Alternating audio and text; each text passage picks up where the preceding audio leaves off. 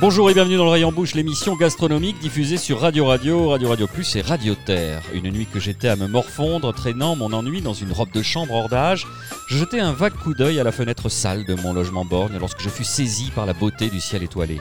Attendant qu'Uranie, la muse de l'astronomie, vienne pallier mon inspiration défaillante, je vis soudain une pluie d'étoiles filantes. Bon sang, mais c'est bien sûr Ces météores scintillants allaient me permettre de filer la métaphore étoilée en cachant mes laborieuses tentatives de tirer à la ligne. Passons en revue la nébuleuse de nos chroniqueurs, Marina Bounour et Vénus. Celle-là est facile et attendue, mais au sens grec. Elle serait née du sang de son père après que celui-ci fut émasculé par son fils Chronos.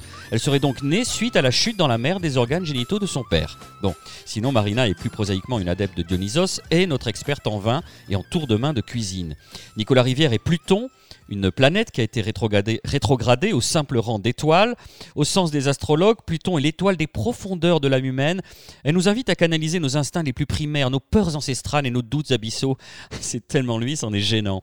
Michael Lecumberi est la lune mélifluente aux lèvres de dément, comme l'écrivait Apollinaire. Il est là sans être là. Souvent dans la lune, donc. D'ailleurs, aujourd'hui, il n'est tout simplement pas là.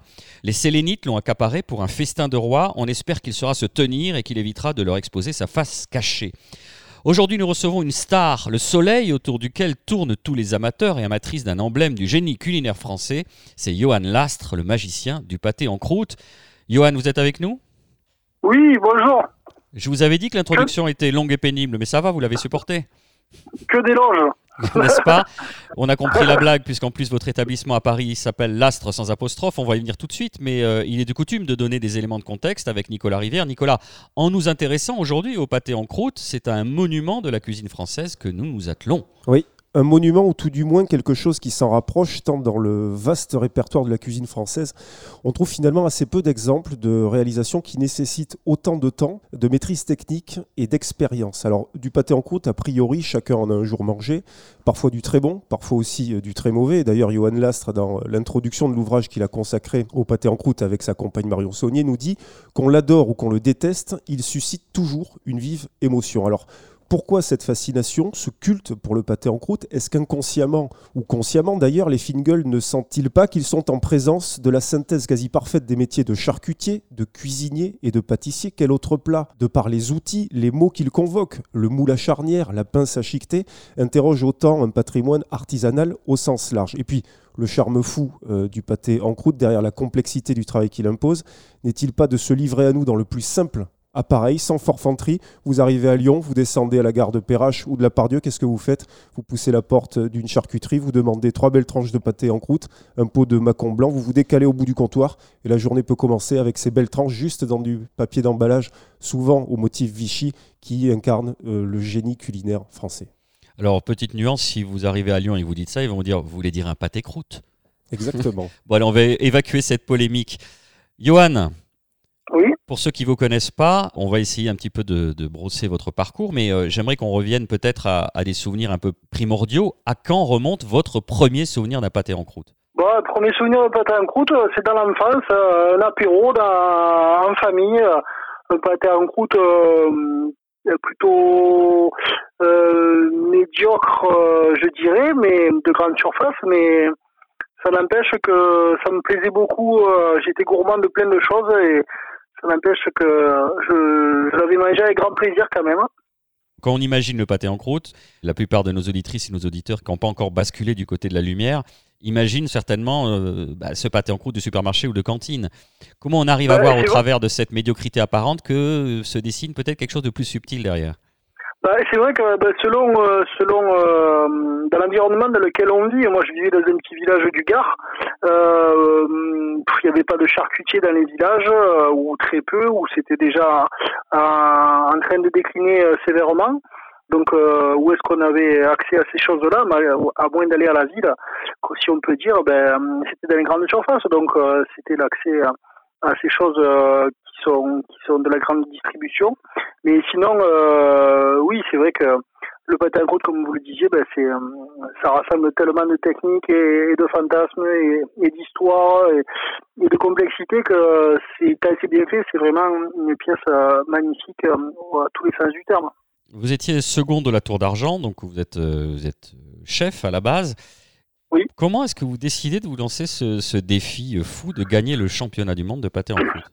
Alors, l'idée première, c'est que ben, durant mon parcours de cuisinier, parce que je suis cuisinier de formation, euh, ben, j'ai fait des concours de cuisine. J'ai eu la chance de, de, commencer au Ritz pour faire un premier concours et d'autres ont suivi.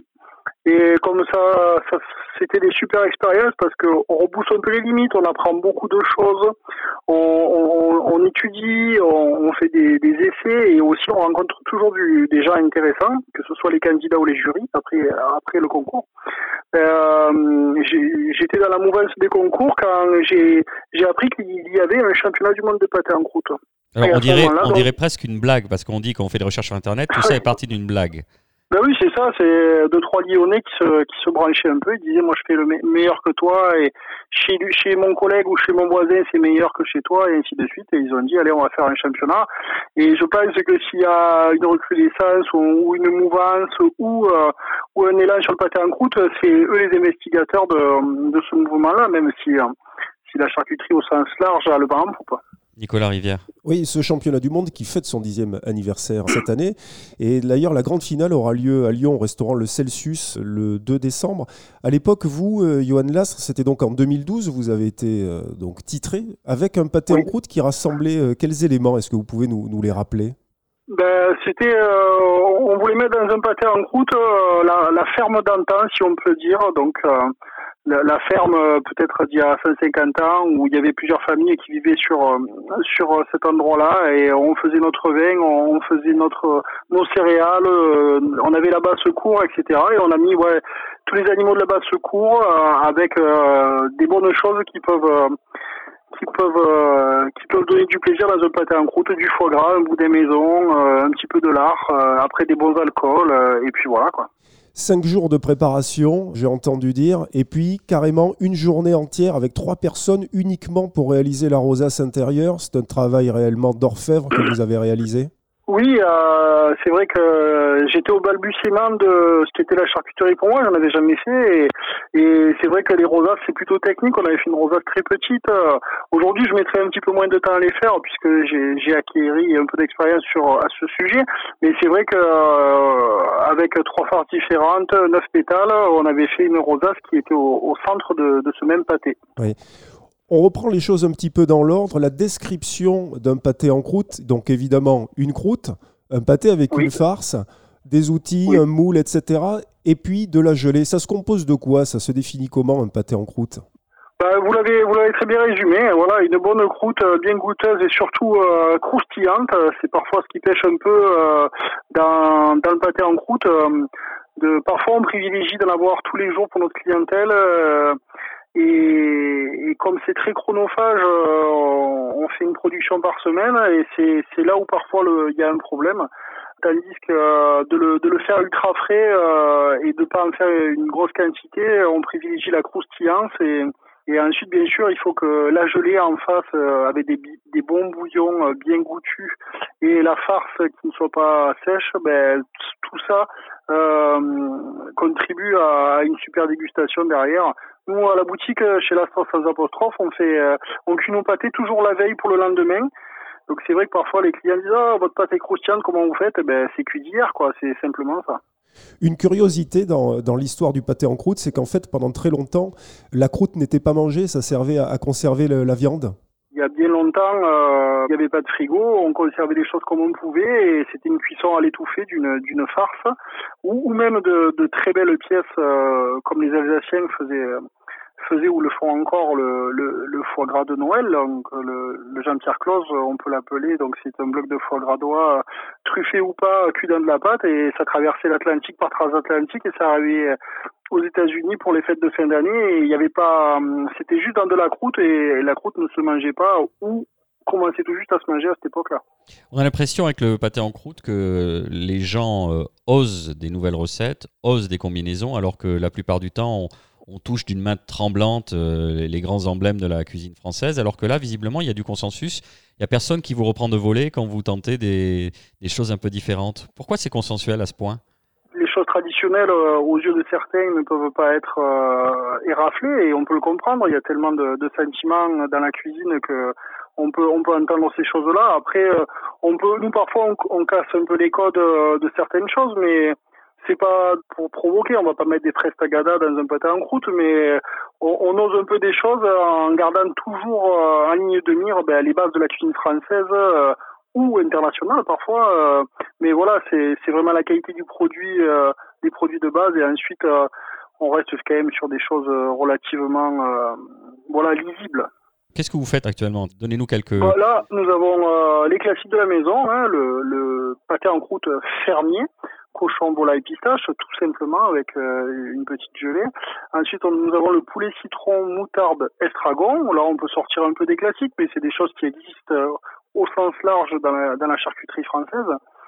Euh, nous avons un pâté forestier avec des trompettes de la mort, des cèpes, des noisettes. On a quelques girolles ces jours-ci aussi, on en a mis dedans. ça, évolue au gré des saisons et même des semaines parfois. Euh, nous avons un pâté euh, euh, en croûte au poivre vert, poivre vert cognac avec une gelée au porto. là, on est bien sur, sur des choses vivifiantes, c'est piquant, c'est il y a du répondant. Et, ensuite, bon, le, le, classique de la maison avec le foie gras, c'est le canard foie gras avec alcool de bourgeon de sapin de Pontarlier.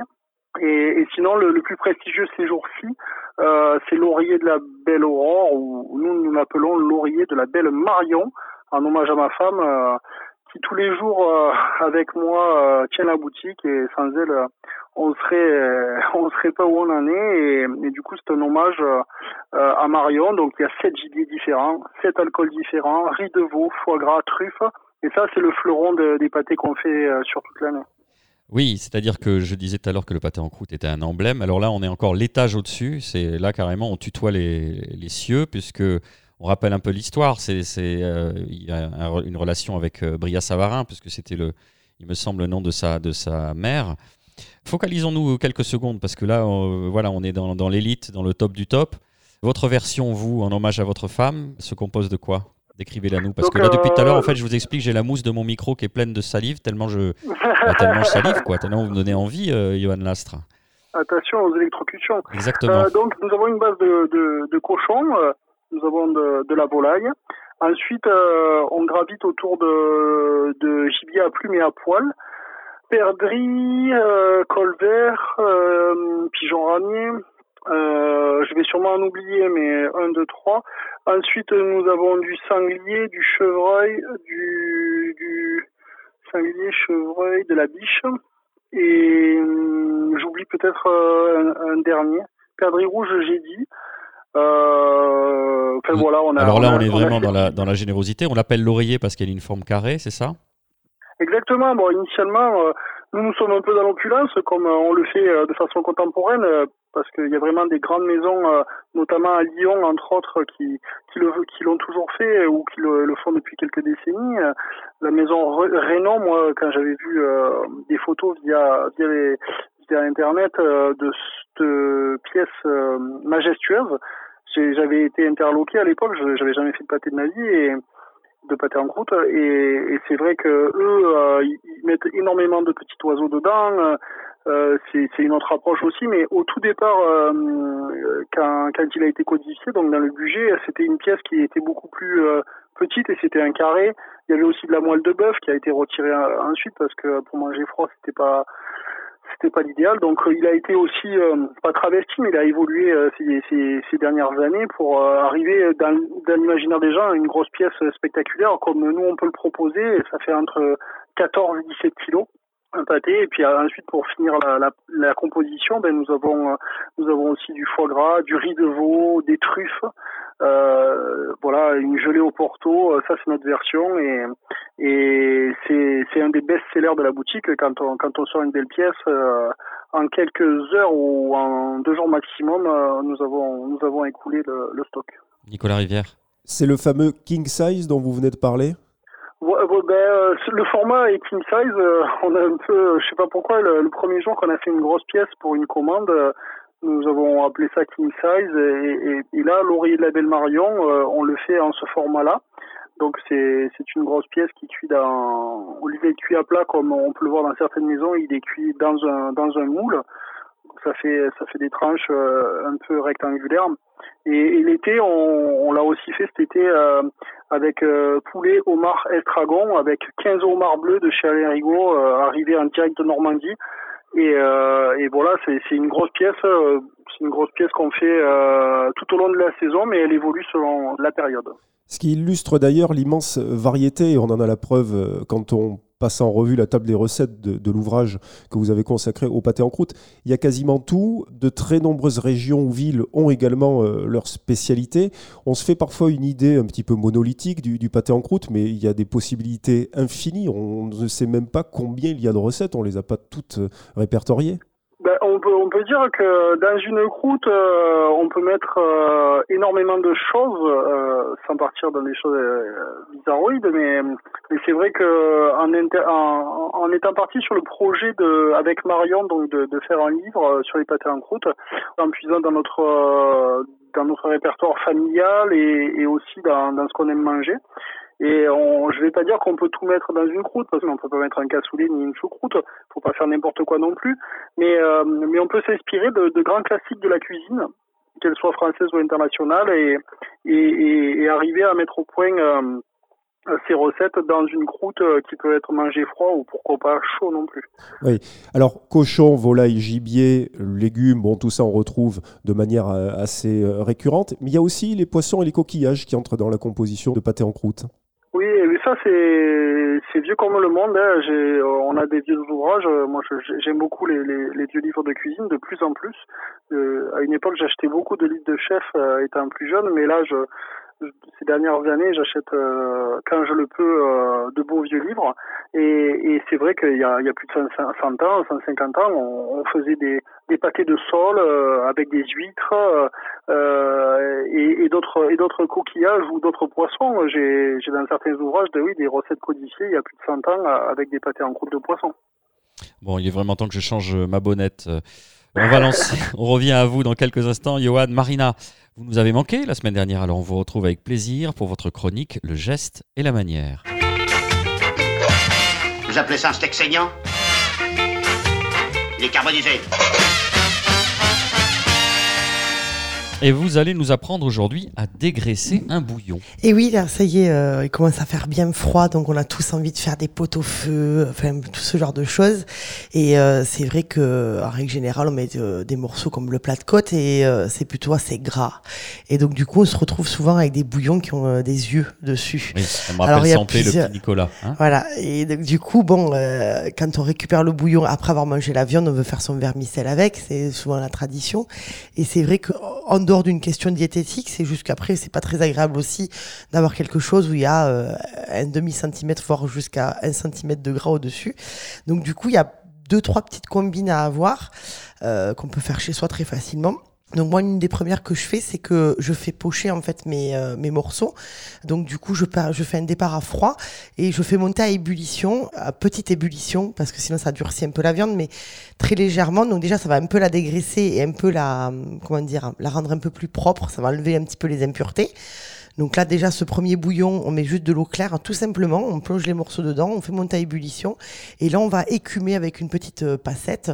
On va enlever voilà, ce qu'il va y avoir au-dessus, donc ce qui va remonter. Et déjà un petit peu de gras qui va partir dans, ce, dans cette eau. Cette eau qu'on ne gardera pas, que l'on va jeter. Donc là, après, on va démarrer donc son pot au feu avec tous les légumes dont on a besoin. On va mettre un bouquet garni, on va mettre des, des oignons piqués avec un clou de girofle. On peut même brûler son oignon pour amener un peu plus de côté corsé euh, au bouillon. On va y mettre des poireaux, ce genre de choses. Et euh, bien évidemment, la viande va continuer à relâcher son gras à l'intérieur et son collagène. Et donc du coup, voilà, on va on va essayer de le dégraisser. Donc la première chose à faire, c'est que donc ne jamais faire bouillir, enfin, du moment où je sais que je le vois comme ça, ne jamais faire bouillir parce que ça a tendance à durcir la viande. Donc toujours à petite ébullition et le plus longtemps et le mieux. Et pour euh, le moment du dégraissage, donc on va éteindre son feu et on va laisser décanter. C'est-à-dire qu'en fait le gras va remonter à la surface. Donc on va pouvoir soit l'enlever avec une cuillère si c'est pas trop gras et on va passer la cuillère très délicatement sur la surface du bouillon. Donc ça c'est une première étape. La deuxième, alors ça se fait, mais je trouve pas ça super chouette. On peut le faire aussi avec du papier sopalin. On va poser le papier sopalin légèrement sur la surface qui va pomper le gras, mais vraiment très délicatement.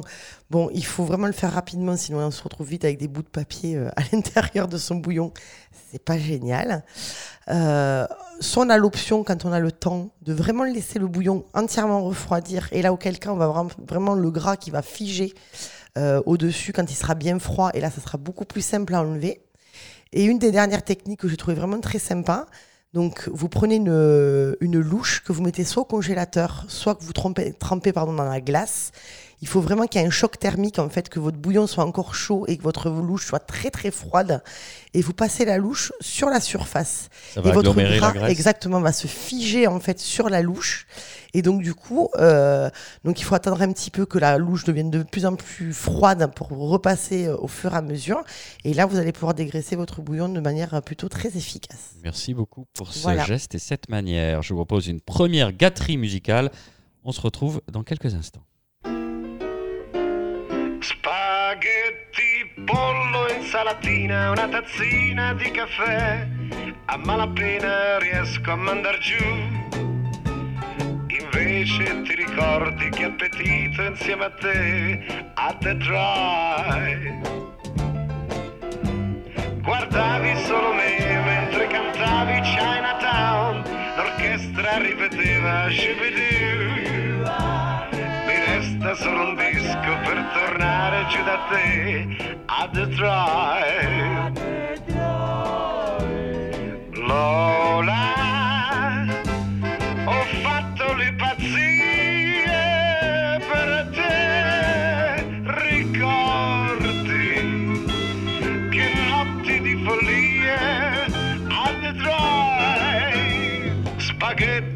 Insalatina, una tazzina di caffè.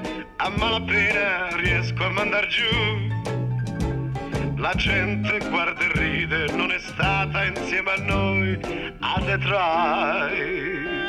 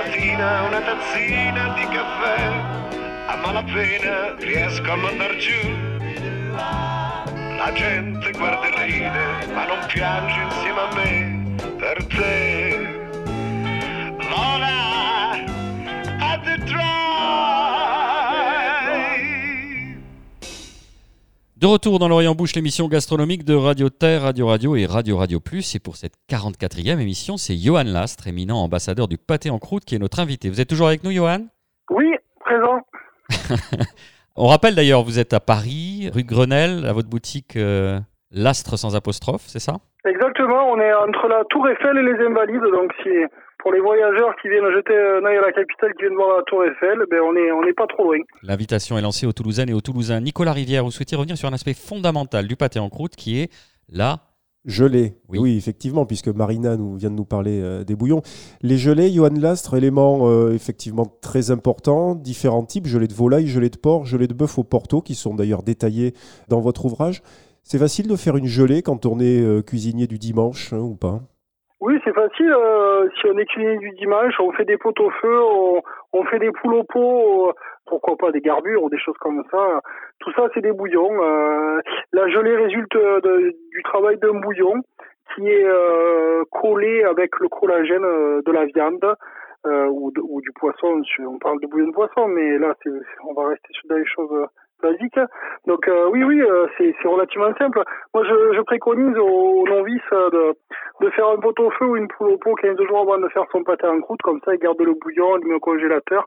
Et le jour où il se lance dans, la fabrication du pâté, sa gelée est déjà prête.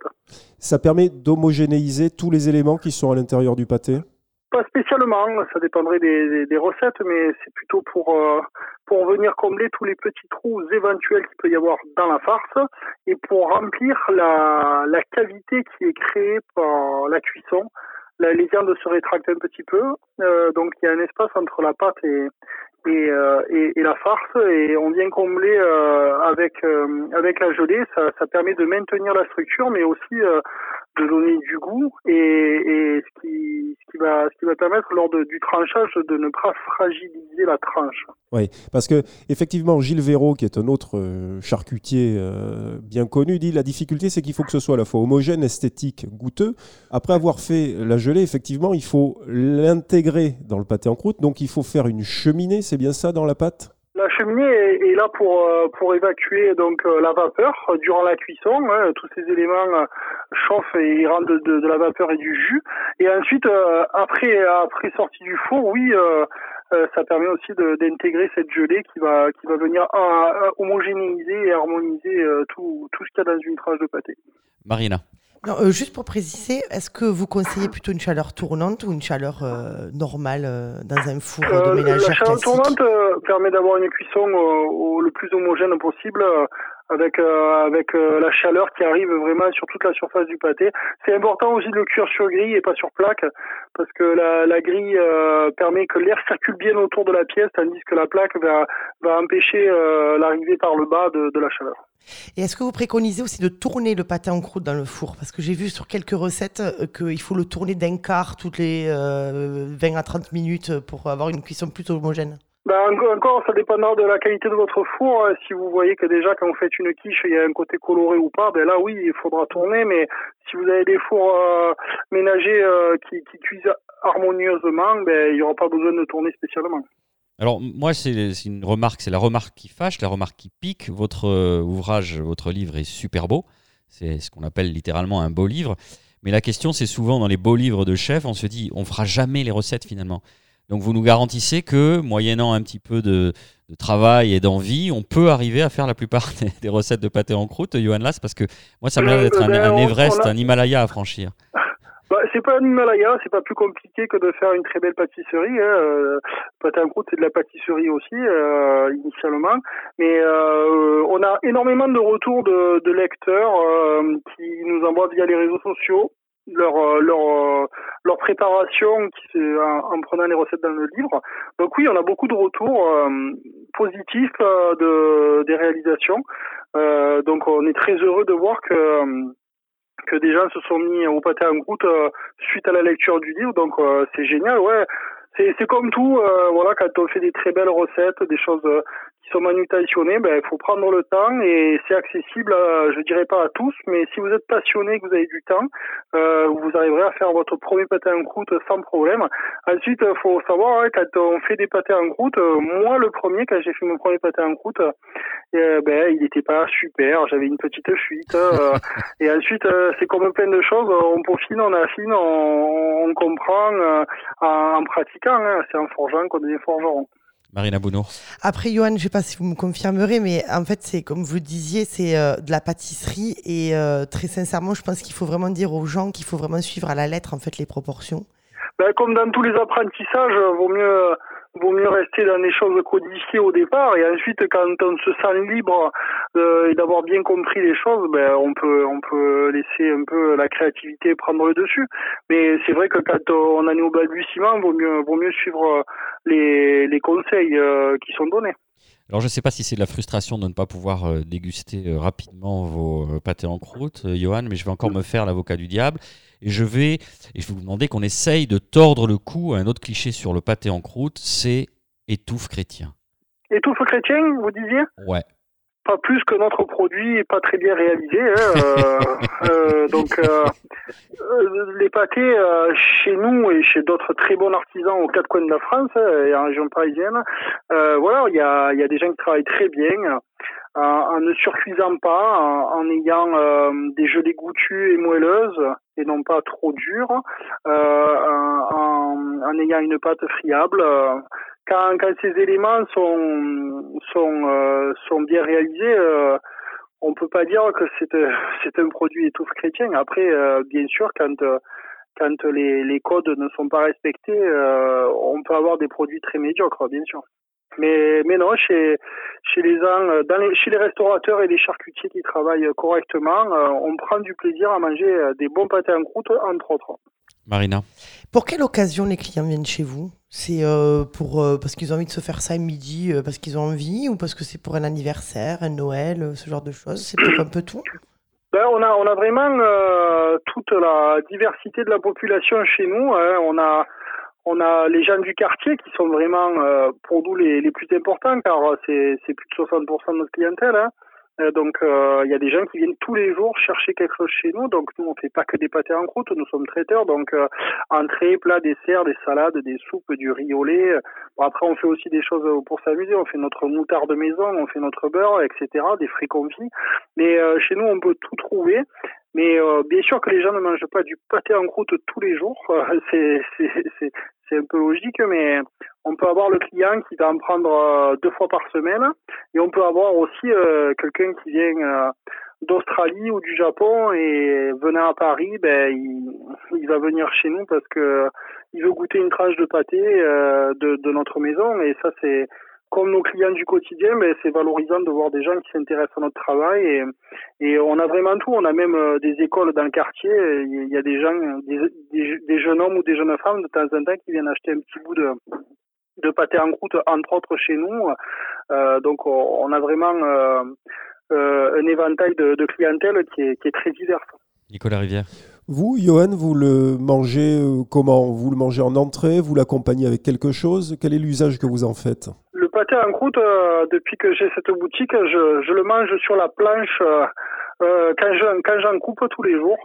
Donc je- j'en mange quasiment tous les jours. Marion le, mange aussi tous les jours. On, goûte nos produits, tout ce qu'on fabrique est goûté. Après, on va pas goûter nos, huit pâtés tous les jours non plus. On sait le travail qu'on fait en amont. Il y a, pas besoin de tout surveiller de très près.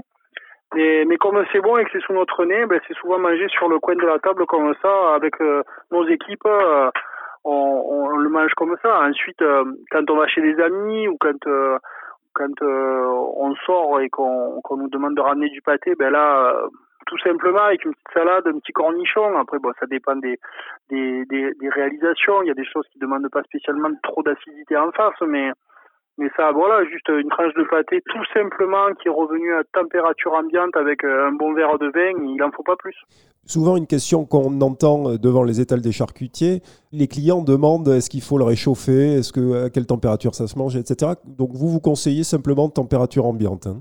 Bah après, tout, tout, tout dépend de ce qu'on appelle pâté en croûte. Euh, bon, ce qui est en croûte, euh, il peut y avoir des pâtés à réchauffer. hein. Euh, nous avons des, des pâtés, des pâtés lorrains ou des pâtés au jus euh, qui peuvent être des pièces à réchauffer. Mais nous, l'essentiel de notre travail à la boutique, ça reste, même si on fait des pétiviers et, et des pâtés à réchauffer de temps en temps, on fait essentiellement des pâtés en croûte plutôt classiques dans l'esprit déjà, c'est-à-dire avec de la gelée. Et du moment où il y a une gelée qui est là pour, euh, pour maintenir la pièce, euh, on évite de faire réchauffer, sinon euh, la gelée va fondre, la structure va se va se casser. Donc euh, c'est plutôt des pâtés pour manger, oui, euh, comme une pâtisserie, on va dire, euh, pas très glacée, plutôt euh, à température ambiante pour que les saveurs s'expriment au mieux. Parmi toutes les pièces que vous faites, il y en a un qui s'appelle Aberdeen et vous avez passé une partie de votre vie en Écosse, il me semble.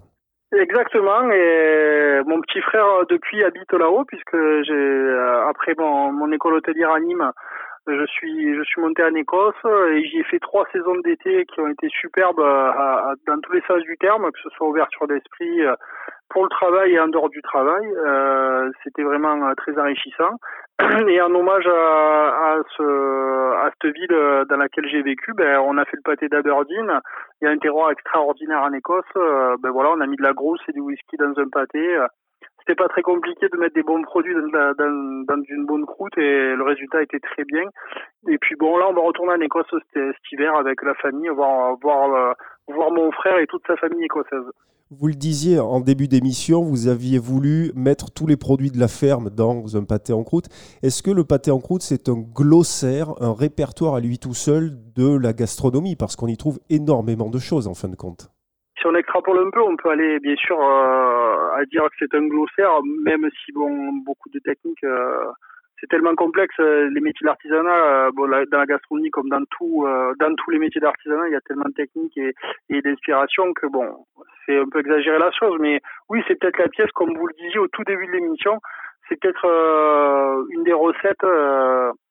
Qui, qui allie euh, tous les métiers de, de la gastronomie quoi. Il y a, il y a des alcools donc euh, euh, on- il y a le travail du vigneron, euh, entre autres, euh, la distillerie, il y a le travail euh, de la pâte, il y a, il y a le travail du pâtissier, il y a le travail du charcutier, il y a le travail du cuisinier avec les bouillons. Ça, ça demande, oui, de beaucoup de techniques, euh, même si, comme on le disait aussi, c'est c'est pas pour ça que ça doit faire peur aux gens. On peut faire du pâté en croûte si on est patient et, et, qu'on a un peu de temps. Mais oui, ça, c'est vraiment euh, la recette, euh, comme beaucoup de gens le disent, qui, qui rassemble beaucoup de métiers de la gastronomie, notamment la pâtisserie, la cuisine et la charcuterie. Marina, l'évocation de ces pâtés en croûte nous a mis l'eau à la bouche. Étant fermement anti-potomanie, nous préférons nous rincer le gosier avec du vin. Tu voulais pas qu'il boive, t'avais qu'à pas le servir. Dans le fond, vous méritez pas de boire. Je pourrais, je sais pas moi, reprendre un peu de vin au repas, un demi-verre. Vous êtes allé euh, faire une petite visite chez un certain monsieur Barral. Et oui, lundi dernier, on a eu la chance de pouvoir aller visiter euh, le domaine de euh, Léon Barral, donc de Didier Barral aujourd'hui, euh, pour deux choses, donc pour le vin et aussi pour euh, les animaux qu'il élève là-bas. Et en fait, je parle des deux parce que les deux sont vraiment en véritable corrélation. Donc, on a été euh, accueillis par un homme euh, d'une grande modestie et, qui, je trouve, d'une grande intelligence paysanne et qui nous a un peu donné voilà quelques quelques clés de sa réussite en fait dans ses vins parce que je suis une grande fan de ses vins depuis très longtemps. Donc on sur l'appellation Faugère et euh, donc c'est un homme qui en fait qui a repris euh, l'exploitation de son de son papa euh, dans les années 90 et qui au début, ben, comme beaucoup de vignerons dans la région, travaillait avec les caves coopératives. Et lui, s'est quand même dit, bon, ben, on a quand même des super vignobles et tout, des beaux terroirs, donc ce serait quand même un peu dommage que ça parte tout en cave coopérative. Donc je vais monter mon domaine et euh, on va l'appeler Léon Barral. Donc en fait, il a, c'est un homme qui a véritablement étudié euh, la nature qui l'entoure et, euh, et qui l'a vraiment regardé. Donc on, se rend compte qu'en fait, c'est beaucoup d'observations en fait pour travailler de manière logique et de manière propre et, intelligente, enfin du moins de la manière dont je le pense. Euh, c'est ça, a démarré sur comment labourer son son, euh, son vignoble où effectivement euh, traditionnellement on laboure que dans un sens et euh, parce qu'on l'a toujours fait comme ça parce que c'est plus simple parce que les pieds de vigne sont plantés d'une telle manière où on peut hercer que dans un sens et en fait lui s'est rendu compte que ben, sur certains euh, sur certains vignobles où il avait hercé dans les deux sens, il s'est rendu compte qu'en fait l'eau restait beaucoup plus longtemps euh, sur son terroir et allait vraiment en profondeur. Et il s'est dit quand même il y a un truc. Et effectivement, c'est très logique quand vous regardez. euh, donc, c'est beaucoup de vignes en coteau. Et quand on regarde bien, effectivement, quand on herse ben, que dans un sens, l'eau, qu'est-ce qu'elle fait? Elle va ruisseler. Et donc, le bas des vignobles euh, vont être euh, herbacés et le haut sont plutôt pelés. Donc il s'est dit, bon, tiens, il y a quelque chose à faire. Donc là, il s'est dit, tiens, on va hercer dans les deux sens. Donc évidemment, qui dit hercer dans les deux sens, dit, ben, on, oublie un peu euh, les méthodes euh, mécaniques et on va revenir sur des méthodes plus, euh, plus ancestrales avec des animaux. Donc on va hercer dans les, dans les deux sens. Et qu'est-ce qui va se passer? C'est que l'eau, en fait, elle va rester... bah, bien en profondeur et qu'elle va, elle va vraiment tr- transpercer le sol et, et au lieu de les rincer et d'amener en fait tous les oligo-éléments et les minéraux vers le bas et de les laisser vraiment dans le, dans le vignoble.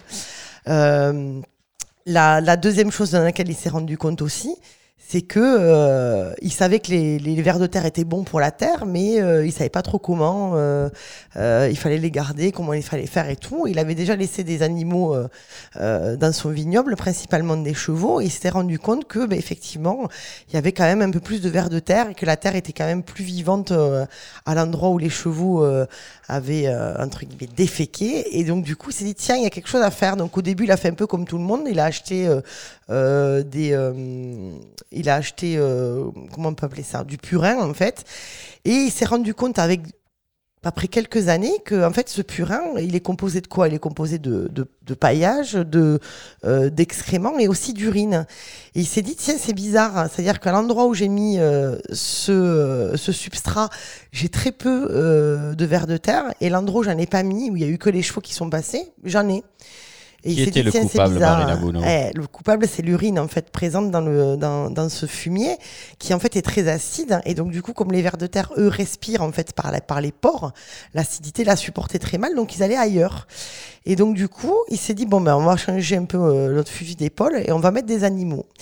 Et donc au début, il avait des chevaux et en fait euh, le, le crottin de cheval est très compact. Donc du coup, il a du mal un petit peu à se disséminer dans la terre et il s'est dit tiens, les vaches pour le coup, ça fait ben, des bousses qui sont beaucoup plus liquides et beaucoup plus euh, molles. Et, Des euh, mérites comparés. et, et ouais, de et- la et donc, défécation des coup, animaux de euh, Et fer. ouais, mais en fait, tout se, rien ne se perd, tout se transforme, et c'est ça qui est génial. C'est qu'il s'est dit, mais tiens, en fait, On voilà, la- cette, euh, cette bouse de vache, elle est, elle est beaucoup plus euh, malléable, beaucoup moins acide et beaucoup plus facile pour les vers de terre. Et en fait, dans, euh, euh, grâce à, la, à, ce, à ce labour en diagonale, enfin du moins euh, euh, quadrillé et euh, à cet apport de, de, de substrat animal, il s'est rendu compte qu'en plus ça développait euh, la reproduction des vers de terre. Parce que grâce à ça il remontait en fait sur la surface et du coup ils se rencontraient. Donc c'est un peu devenu un Tinder de agricole la- quoi, vous voyez C'est un- un Tinder. un peu un Tinder agricole. C'est-à-dire qu'en gros, tiens, ils se sont dit, hop, il y a quelque chose à manger, donc ils remontent en fait à la surface. Et c'est comme ça qu'ils se rencontrent, parce qu'après, au final, la vie d'un d'un ver de terre, c'est très linéaire. Ils peuvent passer leur vie sans se rencontrer. Et c'est grâce à ces bousses de Ils savent surtout pas que- euh, par quel bout prendre le- la vie, quoi. hein. La Exactement. Alors la, la grande capacité d'un ver de terre, c'est que c'est hermaphrodite, c'est-à-dire que s'il y a plus de mâles, il se transporte en femelle et vice versa. Donc ça, c'est un peu génial quand même quand on regarde la nature, on se dit qu'elle est quand même plutôt très bien faite. Et donc du coup, c'est une personne, voilà, Didier Barral, qui s'est dit en fait, euh, nous, on est juste des outils à la nature et on va laisser faire la nature, on va regarder comment elle fonctionne et on va développer tous ces tout tout- toutes ces choses qui vont aider en fait la nature à, à- à microbiologie reprendre exactement la, microbiologie et là donc on, on y est allé donc lundi dernier et euh, il est vrai qu'on est quand même euh, mi presque mi-novembre et euh, et, Eh bien, il figurez-vous qu'il avait encore des tomates. et il avait encore, non, surtout, il avait encore de l'herbe, euh, de l'herbe verte euh, sur ses sols. Et pourquoi il y avait de l'herbe verte? Parce qu'en fait, il a réussi, euh, au bout de plusieurs années, à créer vraiment euh, euh, un sol qui va être protégé par un substrat végétal, qui fait que, entre guillemets, une graine, elle a besoin de quoi? Elle a besoin de chaleur et elle a besoin euh, de d'humidité. Et si votre sol est trop froid, ben, du coup, la graine, elle pousse pas. Et donc, du coup, votre herbe, elle pousse pas. Et on n'est pas en train de dire qu'il faut avoir 1m50 d'herbe dans, son, dans, dans ses vignes, mais euh, le fait d'avoir de l'herbe euh, vraiment aère le sol et du coup euh, l'attendrit au final et fait vraiment pousser les racines dans la profondeur et vont chercher encore plus loin les, les, les, les- les matières premières dont elles ont besoin pour grandir. Marina, la question qu'on se pose tous Oui. au- autour de cette table, et j'imagine que Monsieur Lastre aussi se la pose, c'est est-ce que son vin est bon au Ah, final mais Est-ce que ça a une alors- influence particulière sur ses vignes Moi, c'est fait partie des domaines que j'apprécie le plus. Donc, il faut quand même souligner que c'était une personne qui travaille en bio, en biodynamie. Mais comme il dit, il n'y a pas que la bio, la bio et la biodynamie. Il y a aussi ça, ce travail-là. En fait, tout se complète.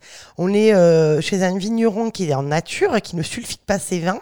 Et on a quand même un vigneron qui propose des vins que moi j'appelle entre guillemets propres, qui ne sentent pas le cul de poney, qui ont de temps en temps, qui peuvent avoir des brettes, parce que j'en ai discuté avec lui, qui est, euh, qui est euh, un brette est c'est. une levure en fait qui va donner une odeur très particulière, qui en fait est très difficile à gérer, qui est qui est au final qui est euh, intuable, c'est-à-dire que même si on sulfite comme un fou, en fait ça, ça, ça, ça fixe le bret euh, sur le moment, mais si votre bret a démarré, il a démarré. Et lui s'est rendu compte qu'en fait, il vend toujours ses vins avec deux ans à trois ans de décalage, et il s'est rendu compte qu'en fait ce bret est, volatile, donc il, il, il se disperse dans l'air avec le temps, et donc du coup, en conservant ces vins, s'il y a bret bien évidemment, qu'il n'y a pas toujours, euh, en les conservant avec l'oxygène, cette, cette volatile va, va partir.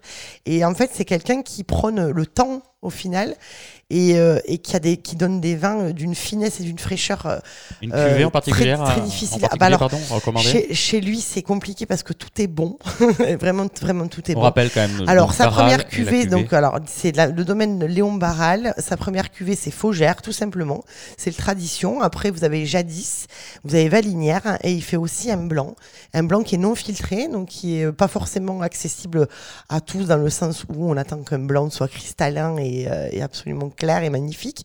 Mais euh, il propose un blanc, voilà, qui va être euh, très peu filtré, voire pas filtré, mais qui va avoir une structure euh, d'un grand blanc. Donc voilà, c'est un très grand monsieur. Merci, vous saluerez humble. les vers de terre la prochaine fois que vous y retournerez. Je vous propose une deuxième pause musicale dans l'Orient Bouche. On se retrouve après un peu de vin et de champagne.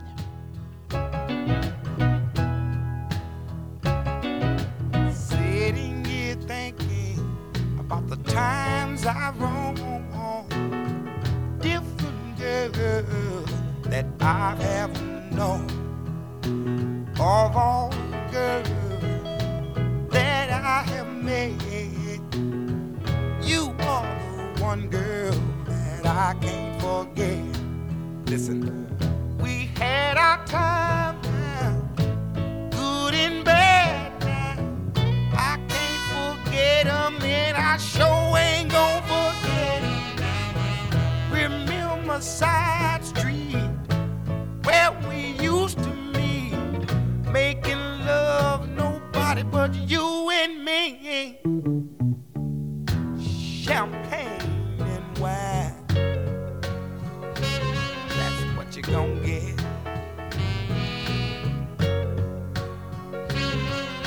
champagne and wine. What it's gonna be just as long,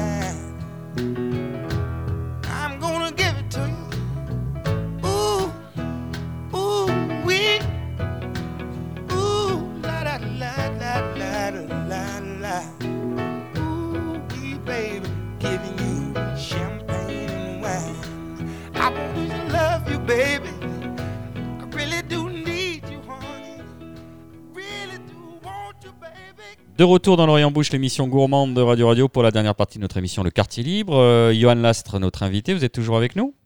Oui, On va commencer ce Quartier Libre avec Nicolas Rivière et une croûte aux morilles. Oui, en fait, par euh, rapprochement sémantique avec le thème de notre émission, j'avais envie de parler de, de ce plat qu'on trouve euh, très peu. Alors, dans le sud-ouest de la France, c'est pas étonnant parce qu'en fait, c'est une recette franc-comtoise principalement.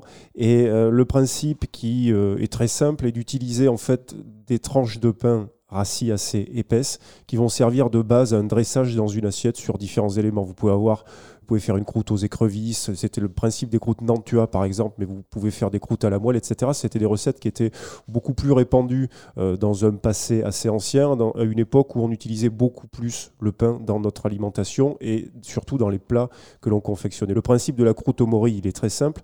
Donc, deux belles tranches de pain rassis qu'on peut on va dire humidifier avec un petit peu de graisse d'oie ou éventuellement un petit bouillon de volaille. Il ne faut pas les mouiller, juste les attendrir un petit peu, les faire griller très légèrement.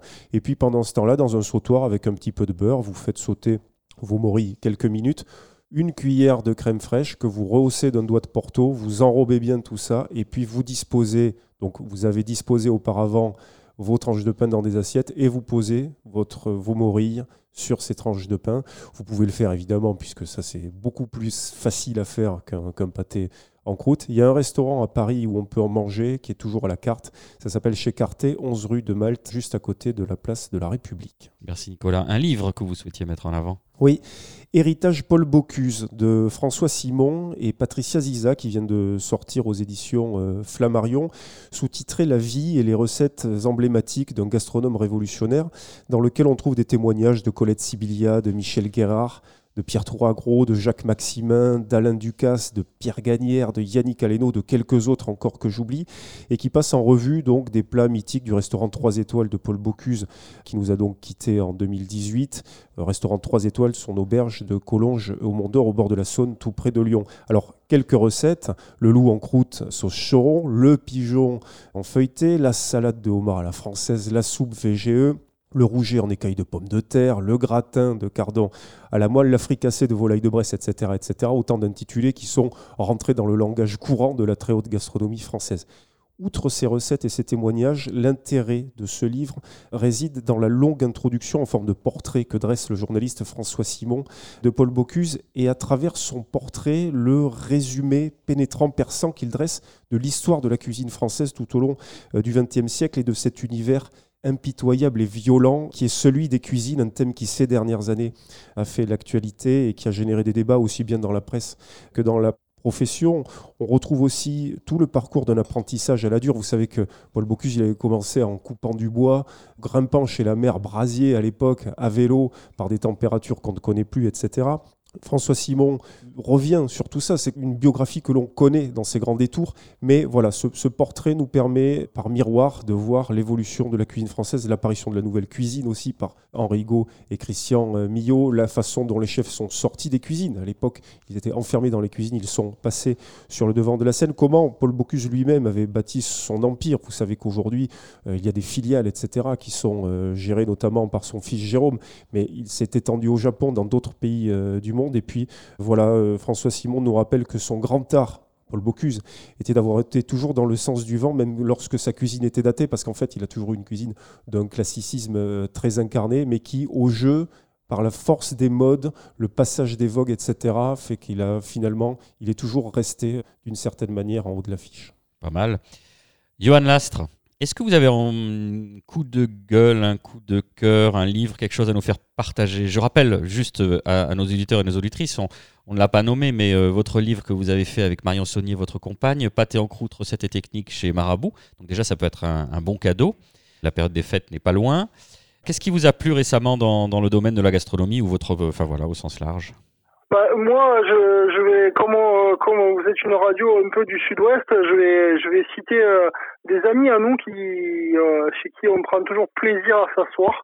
On essaie d'aller les voir dès qu'on peut. Ils sont à la Roque des Alberts. Bon, c'est pas, c'est pas à Toulouse, hein, mais c'est pas très loin. C'est à la frontière espagnole. Euh, euh, c'est un restaurant qui s'appelle Côté Saison. Et Nicolas, c'est, c'est un copain à moi qui, qui, euh, avec qui j'ai vécu. On était en colocation à Paris quand on travaillait au Ritz. Ensuite, on a travaillé au Café de la Paix. Il était sous-chef à la Tour d'Argent. Et, et sa femme, Ingrid, euh, est une, euh, est une, est une dame qui, qui, qui a, qui a un accueil sans égal, euh, qui, qui reçoit les gens comme à la maison et qui font une cuisine euh, fraîche de produits. euh, et nous, on adore aller chez Nicolas et Ingrid euh, à la Roque des Alberts, entre Perpignan et Collioure. Et On, y passe toujours des très bons moments autour de, de très bons vins sélectionnés par Ingrid ou de très bons plats réalisés par Nicolas. Il me semble qu'ils font aussi chambre d'hôte si on avait euh, peut-être abusé un peu sur la dive bouteille. Exactement, il faut une chambre d'hôte. Je vois que vous êtes un homme averti. Merci Johan. Je me tourne à présent vers Marina, votre euh, quartier libre, Marina. Bah, comment ne pas parler des euh, Beaujolais nouveaux et Gaillac nouveaux Et voilà, c'est jeudi dernier, donc le 21. Euh, alors, je vois des- déjà des, des regards euh, qui partent vers le haut en disant Mon Dieu, c'est dégueulasse. Euh, non. alors, il n'y a pas tout qui est dégueulasse, bien évidemment que non. Euh, D'abord, c'est non, et ensuite, il n'y a pas tout, et ensuite, il y a peut-être un peu. Non, non.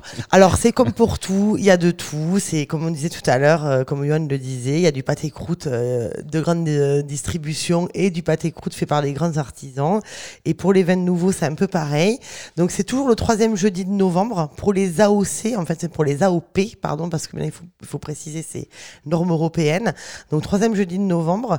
Euh, il faut savoir quand même que cette AOP, elle a été créée, enfin, ce Beaujolais nouveau a été créé pour relancer un petit peu euh, euh, la vente des, euh, des Beaujolais, en fait, qui a été un peu le, le, le- vilain petit canard euh, de la région bourguignonne, parce qu'elle fait part, parce que le Beaujolais fait partie de la région bourguignonne.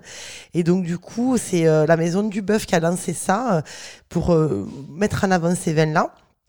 Alors effectivement, oui, c'est vrai, il y a plein de choses qui sont pas bonnes, mais il y a plein de choses qui sont très bonnes aussi, et que de toute façon, euh, il y a des grands vignerons comme Marcel Lapierre ou des personnes comme ça qui travaillent en Beaujolais, qui travaillent très bien depuis des années en bio et en nature, qui font de très bons Beaujolais nouveaux. Donc il faut pas s'arrêter euh, au côté, euh, voilà, vin nouveau. Il y a des choses qui sont très bonnes. Après, on peut pas demander, enfin même, euh, voilà, à un âne de devenir un cheval de course. C'est pas fait pour. C'est des vins qui sont faits pour être bu dans leur jeunesse, dans leur fraîcheur. Le chaud et le froid. Non, mais il faut donner tous les. Voilà, il faut donner euh, pour moi prendrez toutes les décisions facettes. votre âme et mais conscience. ce que je veux dire, c'est que justement, en plus, on parle de pâté croûte, on parle de, de, de, de, de gastronomie lyonnaise, qu'un bon, un bon Beaujolais nouveau avec un, un, un bon pâté croûte ou euh, une, un saucisson brioché, euh, ça fonctionne très bien. C'est des vins qui sont plutôt sur la légèreté et la fraîcheur, avec beaucoup de fruits, et donc ils fonctionnent très bien avec, avec euh, la charcuterie. Donc il faut pas l'oublier. Et voilà, il y a des choses très bonnes. Et euh, voilà, on, on va pas s'amuser à le garder deux ans, ça sert à rien. C'est un Beaujolais nouveau et un Gaillac nouveau parce que à Gaillac dans le sud aussi, on fait des vins nouveaux, toujours à base de gamay pour les deux. Et à ne pas confondre avec les vins vendus en primeur, qui sont autre chose. Ce sont les vins en primeur, ce sont des vins qui sont achetés par des clients à des domaines avant même qu'ils soient mis en bouteille. Et le domaine va le garder euh, 12 mois ou 18 mois ou 24 mois selon ce que le domaine lui veut pour son vin et vous le recevrez bien après. Et c'est ce qui s'appelle un achat en primeur. C'est la grande différence avec les vins nouveaux. Voilà. Merci Marina. Alors c'est moi qui vais me fendre exceptionnellement d'un quartier libre. On va retourner à Toulouse. Vous vous souvenez tous évidemment de cette enceinte du centre-ville qui s'appelle Midi Caoutchouc, c'est-à-dire Midica. Oui, c'est ça, c'est Midi Caoutchouc, un magasin spécialisé dans la décoration d'intérieur qui a euh, quand même lancé un énorme plan d'investissement. On apprend par la tribune que le plan d'investissement était de 4 millions d'euros pour repenser les 5000 m2 des surfaces de vente. Et, et évidemment, comme on le fait tous, étant donné le fait qu'ils avaient un patrimoine immobilier absolument remarquable, ils ont décidé de faire un restaurant au dernier étage. 600 mètres carrés disponibles à l'étage, le restaurant occupe 300 mètres carrés avec la possibilité de servir 135 couverts. Alors, il y a une interview d'Olivier Garrigou, euh, descendant de Marcel Ga- Garrigou, qui, avait lancé Midi Caoutchouc. Euh, voilà, les clients nous ont fait remonter qu'ils souhaitaient avoir un endroit pour faire une pause dans leur déambulation. Ça s'appelle Gigiland. C'est ouvert sur les mêmes euh, horaires d'ouverture que Midica, donc Gigiland. Je dois avouer que je n'y ai pas encore mis les pieds, donc ce que je vais dire sera certainement frappé du saut de la mauvaise foi. Au menu du restaurant Gigiland, on, sert- se sert comme dans un self, des sandwichs ou mousse betterave, ne levez pas les yeux au ciel Nicolas Rivière, du dalle, des fruits frais et secs. Et oui, on se dit, tiens, c'est quand même particulièrement équilibré. Et pourquoi? Parce que la carte a été concoctée par une diététicienne, Florence Delerue, et une chef québécoise, Rosine, Pelletier-Chabot. Voilà, parce qu'à l'origine, Gigiland, c'était un blog sur le bien manger qui avait été lancé par cette diététicienne avec la dessinatrice Emma Tissier, euh, un concept qu'ils avaient décliné ensuite en livre sur le titre L'antimythe alimentaire. Mythe avec un Y, je vous rassure, parce que de là à manger euh, de l'antimythe, ça risque d'être un petit peu compliqué. Donc, pour l'instant, c'est de la mauvaise foi. Cette carte, pour moi, c'est euh, peut-être un peu rédhibitoire, à moins que je sois entraîné par une, foule de blogueuses qui, euh, ou de, gens qui ont envie d'être dans le bien-être. Le succès ou non rencontré par le restaurant pourrait faire évoluer à la fois le lieu et le concept. On a une 200 mètres carrés de terrasse sur Toulouse qui ne sont pas encore aménagés. Et le souhait de M. Garrigou, c'est de ne pas faire quelque chose d'élitiste, parce qu'il dit souvent qu'on est à Toulouse et qu'on est sur les toits, c'est quelque chose de très branchouille. Allez vous faire un avis, euh, chers auditrices, chers auditeurs, et pouvez nous répondre sur notre page Facebook. Merci beaucoup, Johan Lastre, d'avoir euh, accepté notre invitation. Le plaisir était partagé. Merci Marina Bounour, Michael Lecumberi, qu'on salue, et Nicolas Rivière, ainsi qu'à Luc Magrina, notre président à vie. Merci à notre réalisateur Bertrand Roch pour la mise en onde de cette émission. Cette émission est produite par l'homme qui a vu l'homme qui a vu l'ours. Elle est diffusée sur Radio Radio, Radio Radio Plus et Radio Terre. Vous pouvez nous retrouver sur notre page Facebook ou en balado-diffusion sur radio-radio-toulouse.net, sur iTunes, sur SoundCloud, sur Mixcloud, voire sur Spotify. On se quitte avec Sylvain Tesson qui écrivait Dans le pâté en croûte, le dindon de la farce, c'est le cochon. Rendez-vous dans 15 jours. Merci de votre fidélité.